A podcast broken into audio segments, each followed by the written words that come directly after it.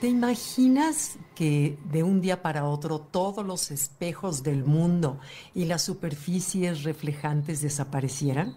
¿Qué pasaría?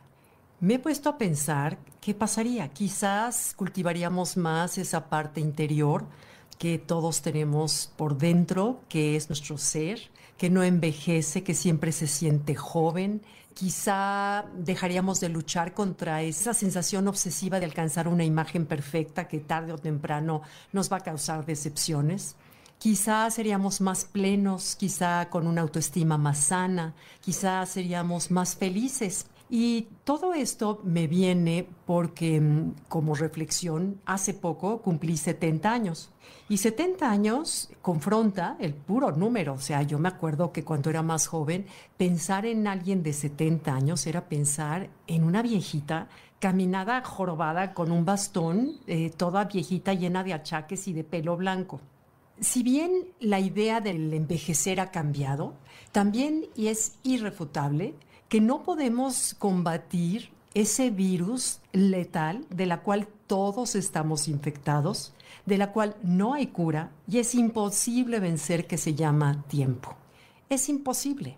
Me acuerdo cuando ahora en las vacaciones nos fuimos a Cancún con mis nietos y me meto al mar de pronto con un nieto de 12 y uno de 21 años de edad. Entonces nos metimos en el punto donde estaban pues toda la familia con ojos vigilantes, ¿no? Nos metimos y de pronto la corriente nos arrastró horizontalmente, o sea, seguíamos cerca de la playa, pero ya lejos de los ojos vigilantes. Entonces de pronto me doy cuenta y les hago la seña, digo, chavos, vamos a regresarnos a, a nadar al punto donde están los papás y los tíos, etcétera, ¿no?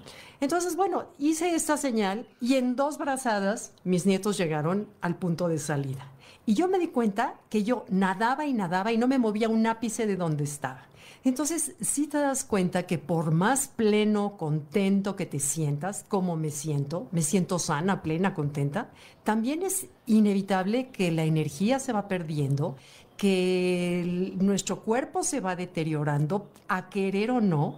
Y me acuerdo que hay un estudio que comprueba eso que ahora siento, pero que también hay que ver la realidad. Este estudio de la agencia Gallup de investigaciones y estudios publica una gráfica de cómo es la felicidad a los 20 años. Dice que es como una U.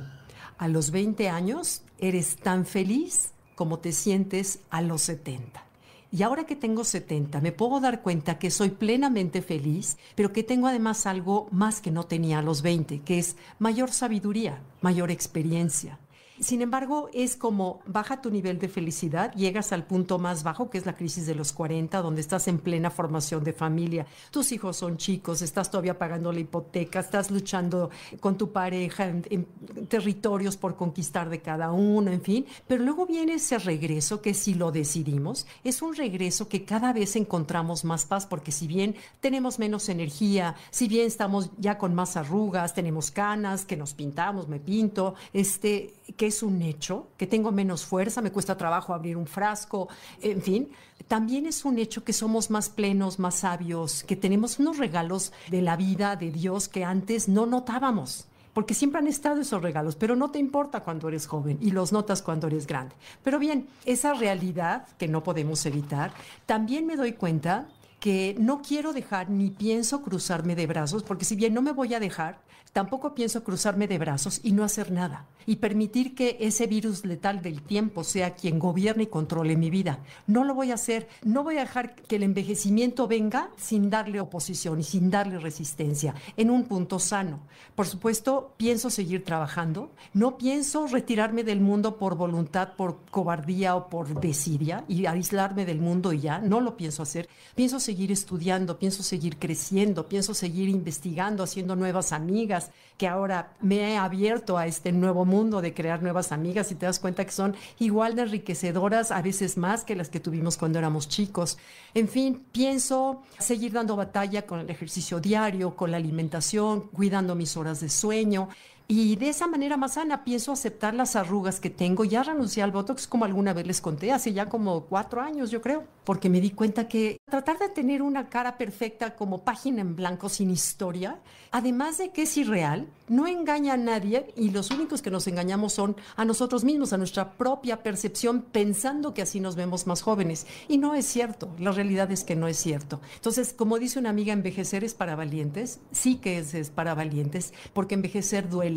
Duele porque tienes pérdidas, pérdidas grandes, mayores o pérdidas pequeñas, como lo que te acabo de mencionar, que de pronto ya no puedes abrir un frasco, una botella de agua, tienes, pero no hay que pedir ayuda, hay que tratar de hacerlo. Pero son pequeñas pérdidas que si te mueres más joven, pues claro que no las tienes. Entonces el privilegio que la vida nos da de poder gozar la vida diaria es con ese precio a pagar, con esas pequeñas y grandes pérdidas. Sin embargo, como la vida es perfecta, sabe cómo todo a la larga nos sirve para ser mejores personas, para crecer, para ser ejemplo para las siguientes generaciones. Entonces pienso disfrutar todo, pienso divertirme más, pienso cultivar más esa parte del ser que no se ve en el espejo, que nunca se arruga y que nunca se siente viejo, que es nuestra parte espiritual, la parte del ser, esa parte que nos da la armonía y la paz, porque si tenemos un estado de armonía interior, se reflejará en salud.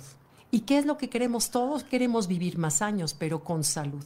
¿Cómo se logra? Buscando el origen de todas las causas, que es tener paz interior. El momento que yo tengo paz interior, tengo salud, tengo amor por la vida, las probabilidades de enfermarme serán menos que si vivo con todo lo contrario, ¿no? Entonces, bueno, es imposible que los espejos desaparezcan, es imposible que las superficies reflejantes desaparezcan, pero sí lo que podemos trabajar es por ir haciéndonos cada vez más transparentes como un cristal y que esa belleza de la riqueza interna que vamos cultivando nutra la propia vida e ilumine la vida de quienes están a nuestro alrededor. Creo que es a lo que ahora en esta etapa de la vida podemos aspirar, a ser felices de otra manera. Ok, muchas gracias, gracias por acompañarme.